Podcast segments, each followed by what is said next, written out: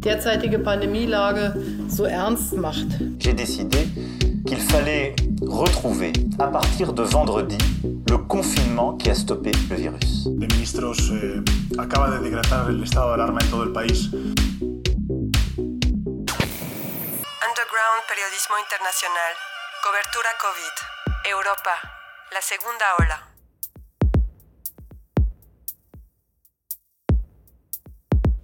Otra vez Italia, uno de los países europeos más afectados, o el más afectado por la primera ola de coronavirus de marzo pasado, vuelve a ser golpeado en esta nueva propagación de contagios.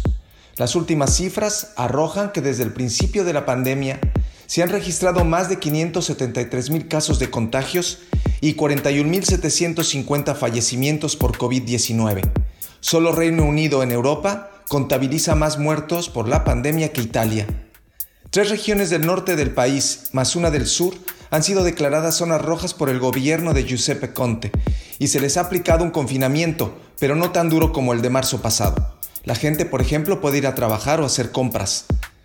Las asociaciones médicas advierten que hay que interferir rápidamente o se aventura una tragedia nacional. La Federación del Colegio de Médicos de Italia pide un cierre total del país. Por lo pronto, ayer se registraron 14.700 nuevos contagios en tan solo 24 horas y 356 fallecimientos. Underground. Buen día y bienvenidos al episodio 5 de nuestro mini podcast Europa, la segunda ola. Yo soy Etlanesia Alcaraz desde Berlín y me acompaña mi colega Marco Appel desde Bruselas. Este 10 de noviembre toca el turno a Italia. Nos acompaña para ello nuestra colaboradora en Roma, Irene Sabio. Irene, buenos días. Em, queremos saber qué está pasando con Italia. Me atrevería a decir que ningún otro país ha sufrido tanto como ustedes durante la primera ola, ya lo menciona las cifras terribles Marco, no solo por esa cantidad de víctimas mortales que dejó tras de sí, sino por el encierro tan largo que tuvieron, en especial en la región norte. Cuando al final del verano, principios de este otoño, comenzó la segunda ola en Europa, parecía que Italia estaba logrando controlar y estabilizar la propagación del virus. Mi percepción incluso era que Italia había aprendido tanto justamente por este sufrimiento de la primera ola que quizá nos daría una lección a toda Europa. Pero no es el caso. Cuéntanos qué fue lo que hicieron bien durante el verano y qué fue lo que falló para tener nuevamente estos niveles de contagio.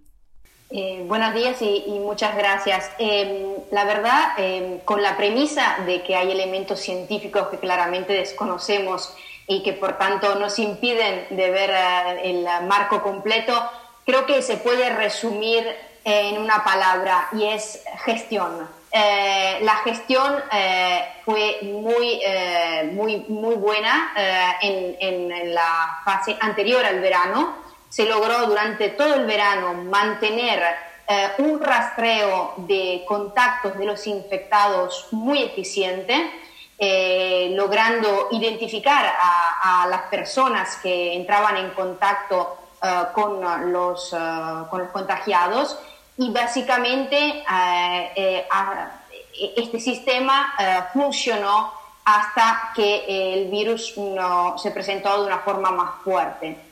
Eh, a partir de ese momento, el, eh, el, sistema de rastreo de contactos, eh, y estamos hablando de finales de, del mes pasado, el, el, sistema de rastreo de contactos se fue desmoronando. Y, y, es esto lo que ha acontecido realmente en Italia. Lo que ha caído ha sido el sistema de rastreo de contactos y uh, lo que sobre todo los expertos achacan es eh, la, uh, en, en, la gestión es esta, es por tanto esta falta de planeación ¿no? de parte de las autoridades en uh, prever uh, que las cosas podían volver a ir muy mal y por tanto no eh, invertir lo suficiente para aumentar por una parte eh, las personas, los funcionarios que se dedican a esta tarea, a esta labor de rastrear los los, uh, los contactos uh, de los infectados, eh, como uh, también, por la otra parte, eh, aumentar la capacidad del país para hacer pruebas de coronavirus. un experto nos comentaba, un virólogo, un virólogo muy popular en Italia, que ha acertado más que otros en sus previsiones, nos comentaba que eh, se necesitarían en este momento hacer diariamente 400.000 pruebas de eh, PCR, ¿no? pruebas para detectar eh, o descartar el coronavirus. En cambio, solo se están haciendo 180.000, eh, lo cual de alguna manera este, responde a, a lo que está fallando en este momento. Hemos visto en estos últimos días que los medios eh, de todo el mundo reportan con imágenes muy fuertes las protestas que ha habido en ciudades como Milán y Turín eh, contra las restricciones sanitarias decretadas por el gobierno italiano. ¿Quiénes son los que protestan violentamente? ¿Quiénes son los que integran estos disturbios? Se habla de la extrema derecha, de fanáticos de fútbol e incluso se habla que está la mano detrás de la camorra, una mafia italiana en el caso de las manifestaciones en Nápoles. ¿Qué hay tanto de cierto en estas informaciones, Irene?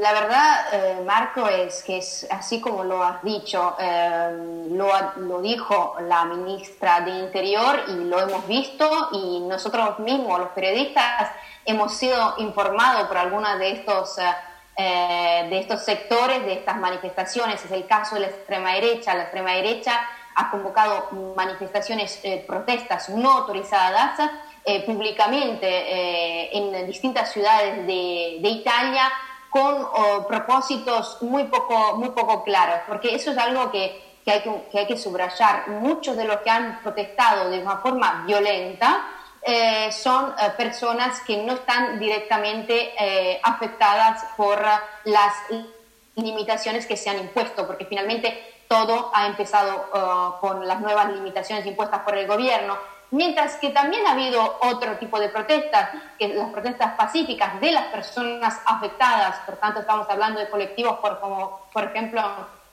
los comerciantes, los taxistas, ¿no? que en este periodo están sufriendo mucho. Ellos también han salido a la calle, han protestado, pero de una forma pacífica. En cambio, las protestas que han llamado eh, más la atención de los medios de comunicación han sido las protestas más violentas, que justamente, como decía, remiten a la extrema derecha, remiten a eh, los ultras de, fútbol, que como hemos visto todo han... Eh, roto vitrinas, quemado patinetes eléctricos, en fin, hecho uh, ruido de manera de suscitar una cierta sensación de inestabilidad y de alarma.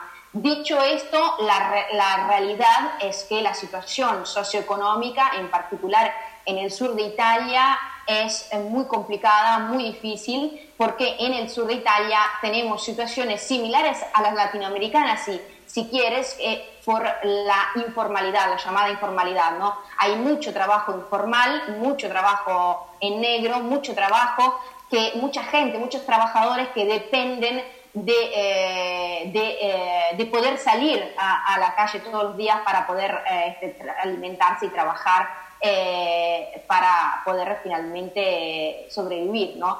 Entonces, este, la verdad, la situación es compleja, y, tiene, eh, y hay múltiples eh, sectores y múltiples eh, elementos que se entrelazan entre, entre sí. Muy bien, Irene, muchas gracias. Muchas gracias desde Roma. Y antes de despedirnos, me gustaría invitarlos a seguirnos en nuestras redes sociales y enviarnos sus comentarios sobre nuestro mini podcast Europa, la segunda ola.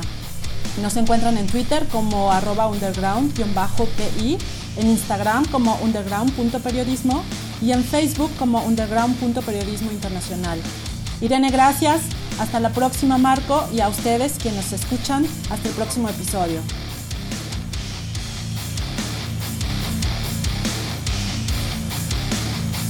Underground, periodismo internacional.